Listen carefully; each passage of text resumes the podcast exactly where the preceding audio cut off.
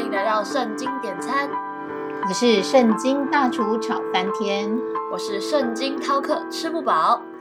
唉，可恶，肚子好饿。每次到吃饭时间啊，都要想很久到底要吃什么，真的很烦哎。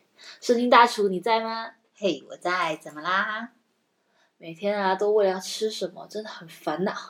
哎，跟你说，我今天读圣经啊，看到耶稣在行神迹。圣经大厨，我问你哦，你有没有想过耶稣他到底需不需要吃饭这个问题啊？关于耶稣需不需要吃饭这个问题嘛，那我们今天就来说一说马太福音第四章。耶稣回答说：“经上记着说，人活着不是单靠食物，乃是靠神口里所出的一切话。”来喽，上菜喽！这道菜是马太福音第四章一到十一节。赞啦！我知道神的话语就是生命的粮食，那我们就一起来读神的话语吧。当时耶稣被圣灵引到旷野，受魔鬼的试探，他进食四十昼夜，后来就饿了。那试探人的进前来对他说：“你若是神的儿子，可以吩咐这些石头变成食物。”耶稣却回答说：“经上记着说，人活着不是单靠食物，乃是靠神口里所出的一切话。”嗯，那这段经文的意思就是说，神口中的话就是我们的灵粮喽。然后啊，石头它真的可以变成食物吗？对啊，神的话语就是我们的灵粮哦。而关于这段经文呢，背后是有一段故事的，就是有关于耶稣受到试探的这件事情。首先，我们来看看在马太福音第四章第四节，耶稣回答说：“经上记着说。”人活着不是单靠食物，乃是靠神口里所出的一切话。啊，我记得这句啦。经文呢是来自《生命记》第八章三节，对吧？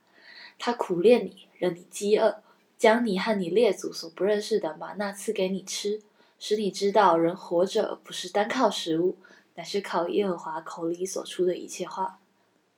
咦，那耶稣他是在什么情况下受到诱惑的？说到这里，我们就要看到，在圣经当中提到，耶稣被圣灵引到旷野，受魔鬼的试探，经过四十昼夜就饿了。这时候试探者来到，而所谓的旷野，在犹太人的认知当中，是魔鬼活动的地区，也是以前以色列人在出埃及之后受到上帝磨练的地方。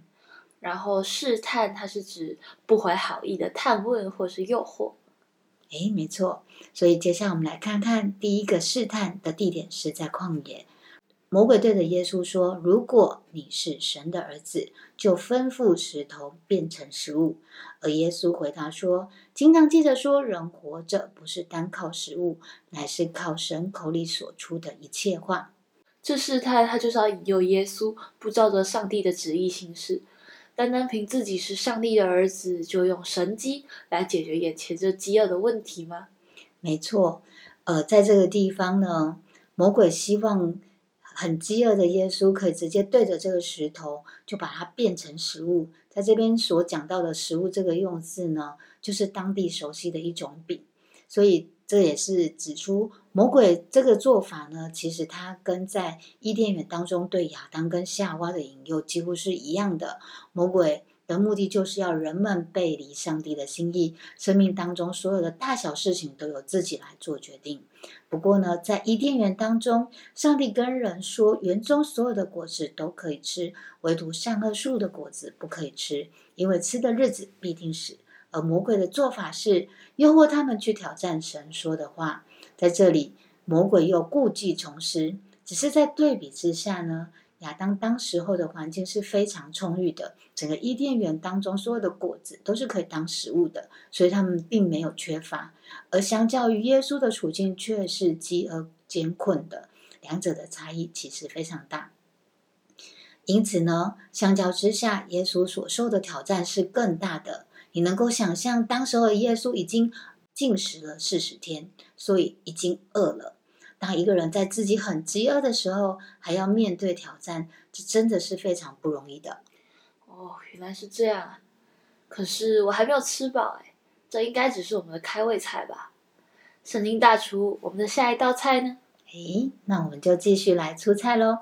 在马太福音第四章第五节，魔鬼就带着他进了圣城，叫他站在殿顶上，对他说：“你若是神的儿子，可以跳下去，因为经上记着说，主要为你吩咐他的使者用手托着你，免得你的脚碰在石头上。”耶稣对他说：“经上又记着说，不可试探主你的神。”然后接下来是魔鬼又带他上了一座最高的山。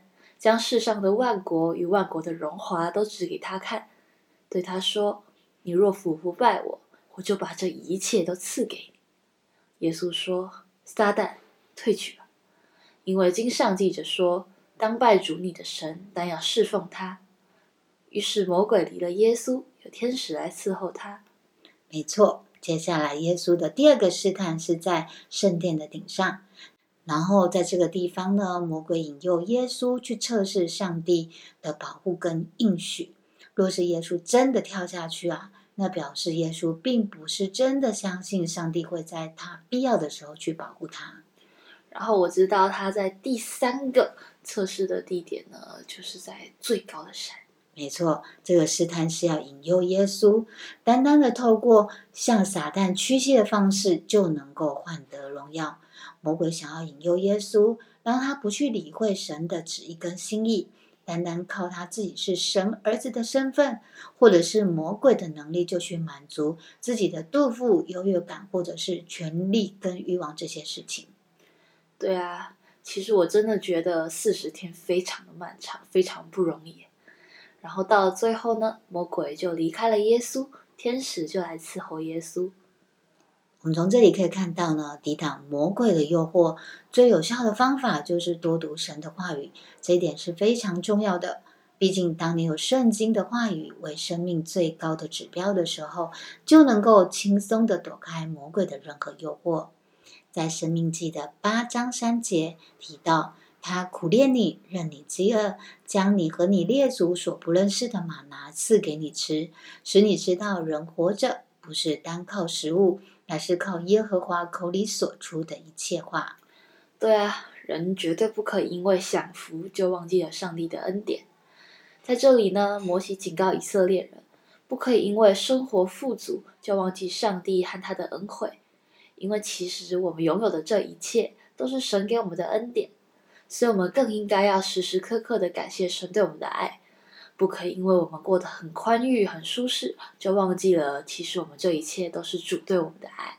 没有错，想要以色列人记住在旷野的这一切的经验跟经历，并且谨守一切的诫命，就是他所说的话，并纪念一切的道路，就是所谓的神的作为跟神的带领。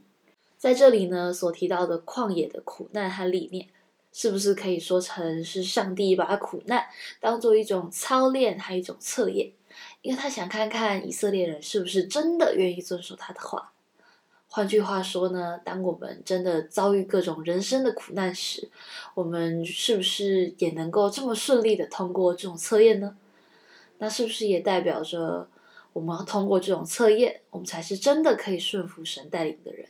没有错，相较于处在顺境当中，其实，在困境当中呢，更容易看出一个人对上帝的顺服是不是真的。另外呢，困境也能够帮助人看清楚自己需要上帝。是啊，人活着不是单靠食物，乃是靠耶和华口里所出的一切话。这就是在讲耶稣用这个经文啊，来抵挡魔鬼的诱惑。